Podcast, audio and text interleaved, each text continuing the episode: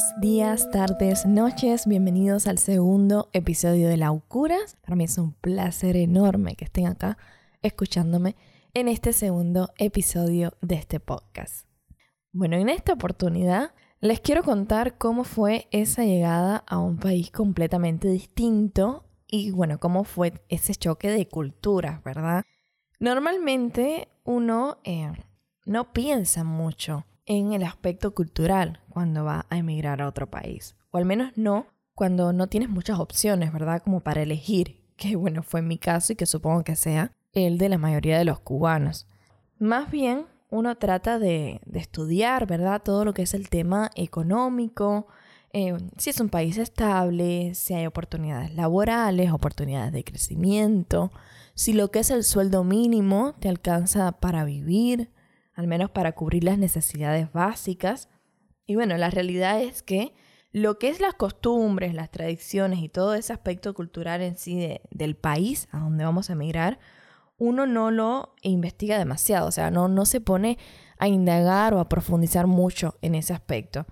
Recuerdo en alguna oportunidad antes de venirme para acá haber buscado cómo se vestían acá en Uruguay. O sea, una estupidez porque es algo tan tan tonto, ¿verdad? A la hora de, de, que Uruguay es algo tan complejo, o sea, un país tan complejo y tan rico en lo que es cultura, que bueno, el haber buscado el cómo se visten fue una total estupidez, pero bueno, recuerdo que fue lo único en sí en cuanto a lo que es la parte cultural que, que en alguna oportunidad busqué, o sea, cómo se vestían acá. Entonces, una vez que puse los pies acá, lo primero que sentí fue muy curioso.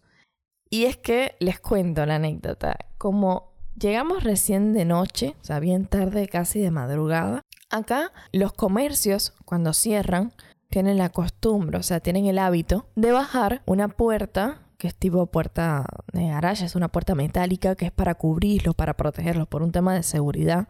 Y esas puertas, las personas tienen el mal hábito, o sea, digo, no sé, adolescentes, muchachos que, bueno, tienen el mal hábito de hacer grafitis y de hacer grafitis por todos lados. Como llegué tan tarde y todo estaba cerrado, sin vida alguna, y yo vi todas aquellas puertas llenas de grafitis, recuerdo que dije, Dios mío, ¿dónde vine? O sea, ¿dónde estoy? Porque se veía todo tan feo, tan apagado. Y bueno, por suerte al otro día te levantas, tienes que hacer lo más primordial, que es bueno sacarte una línea de teléfono, ponerte al día un poco en las cosas que, eh, que necesitas para vivir.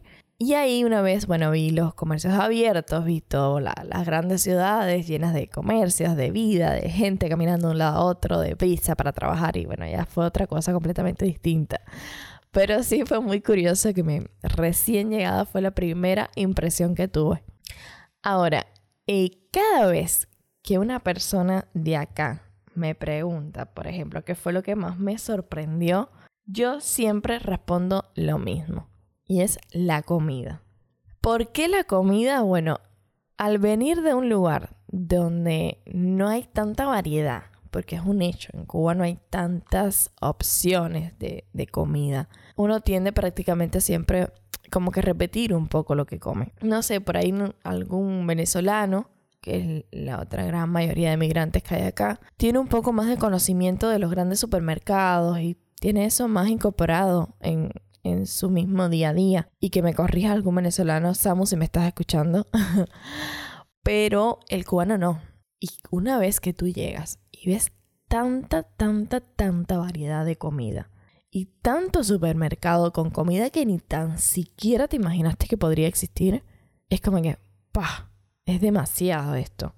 La comida de acá de Uruguay, tengo que decirlo, es impresionante. Empezando por las típicas, o sea, todo lo que es las recetas autóctonas de acá, que son todas un deleite, hasta lo que es la inmensa variedad de comercios. Como decía yo, en la vida imaginé que podía haber tantos tipos, por ejemplo, de yogur o tantos tipos de galletas, solamente galletas saladas. O sea, es algo impresionante y te, te hace estar decidiendo por media hora solo en la sección de los yogures. Luego tiene que pasar a la, sección de las galletas, por poner un ejemplo. O sea, es impresionante.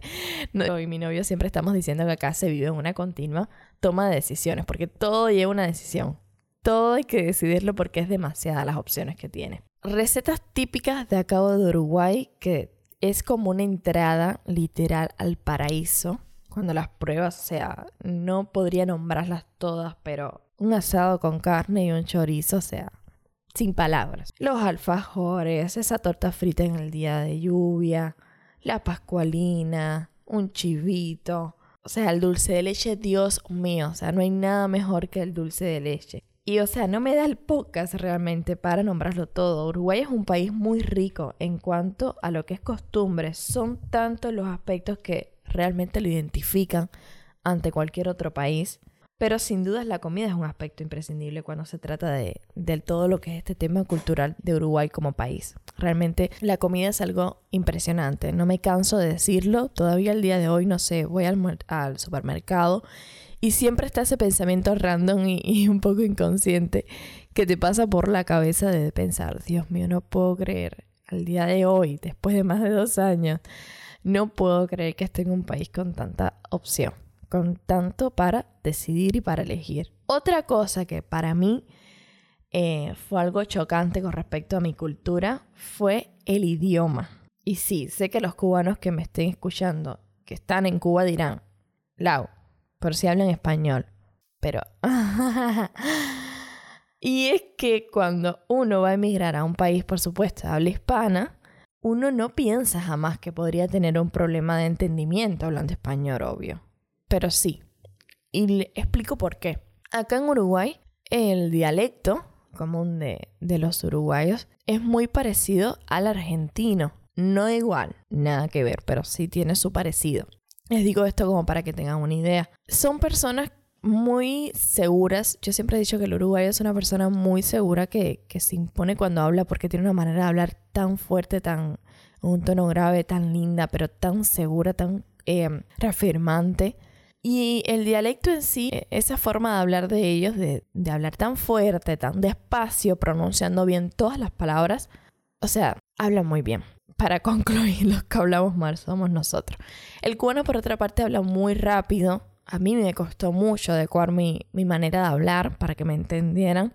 Porque yo, por ejemplo, hablaba muy rápido, hablaba muy bajo. Y lo otro es que, por ejemplo, las R no las pronunciamos o no las pronunciamos tan fuerte como deberíamos con respecto a las demás eh, letras de alguna palabra. Y me costó en un principio ese entenderme con una persona porque tendría siempre a repetir, o sea, tendría siempre a que me dijeran, por favor, ¿me puedes repetir? No te entendí. ¿Cómo? Perdón, para que yo les repitiera. Y eso al principio, créanme que es un poco frustrante en el aspecto de que tú quieres comunicar algo, no sé, ibas a una entrevista de trabajo y querías que te entendieran todo y terminas repitiendo dos y tres veces las cosas porque realmente no te entendía. Entonces sí hay un problema a la hora de emigrar, por lo menos acá, por más que hablen español, hay un problema de entendimiento y es que tienes que adecuar un poco tu manera de hablar a la manera de hablar de acá para que te puedan entender. Eso es real. Y es algo que ya les digo, a mí me frustró muchísimo en un principio, pero al día de hoy lo manejo súper bien. Y hablo fuerte, hablo más despacio, pronunciar mejor las R, pero es algo que te cuesta muchísimo al principio. Y bueno, como sé que el podcast no me va a dar para decir todo, bueno, ese choque de culturas, creo que va a ser una especie de segunda parte de este podcast, hablando también de todas esas cosas que, bueno, te sorprenden con que no tienen nada que ver con tu cultura. Pero lo tercero, que fue para mí algo nuevo y completamente único, fue el sistema eh, financiero, por decirlo de alguna forma. O sea, todo lo que tiene que ver con los impuestos que tienes que pagar, las cosas que tienes que pagar y más que nada el sistema en sí financiero de, bueno, del uso de pagos electrónicos y todo lo que es las tarjetas. Sé que por ahí, no sé, los cubanos sí me entienden, los que me estén escuchando. Y bueno, mis amigas uruguayas, yo les he contado acerca de esto, no lo pueden creer, pero bueno, sí saben también un poco de qué va. Y es que en Cuba, bueno, uno no tiende a pagar renta. Realmente no, no, no tenemos ese hábito de pagar renta porque casi todas las personas tienen su casa, conviven con su familia y no, o sea, no, no es muy habitual pagar renta. Acá no es solo la renta. O sea, acá es la renta, es los gastos comunes del edificio, es que si la UTE, es que si la OCE. O sea, son un montón de cosas que tú cuando cobras muy buen porcentaje de tu sueldo se te va solamente en pagar cuentas. Y es algo que, pa, o sea, el que vive en Cuba, obvio, tiene una noción de que acá se paga mil cosas, pero no lo llegas a, interiorizar hasta que no estás acá, hasta que no lo tienes tú que sacar de tu bolsillo y pagar. Ya, por supuesto, para mí es normal. O sea, ahora mismo no me hallo estando sin pagar nada. Pero son muchísimas las cosas a pagar, son muchísimos los gastos fijos que sí o sí tienes que pagar mes a mes. Eso por una parte. Lo otro son, como les decía, los impuestos. Yo recuerdo que en mi primer trabajo acá, eh, como bueno, era recién llegada y era un sueldo bien bajo, el sueldo mínimo de acá, lo que cobraba, y estuve, no llegué al mes en ese trabajo. Recuerdo que en impuestos se me fue como tipo unos dos mil, tres mil pesos nomás. Y yo recuerdo que dije, bueno, pero no es tanto los impuestos. El día que, no sé, logre ganar 40 mil pesos, que se me vayan 2 mil, 3 mil pesos es una estupidez. O sea, fíjense al nivel de, ignorancia el mío. Y no, tú tienes un cierto eh, porcentaje de impuestos. Y eso depende del sueldo. Y si ganas incluso más de 40 mil pesos, y creo que incluso es más de 35, no de 40 mil, tienes incluso que pagar otro impuesto, que es el IRPF, que es incluso más alto. Y yo pensaba, tipo, no, o sea, el día que gane 40 mil me van a quitar 2 mil, 3 mil pesos nomás. Y no, o sea, y es algo que también tú tienes que aprender, tienes que aprender que existen impuestos, qué es cada impuesto que se te quita, a dónde va ese dinero.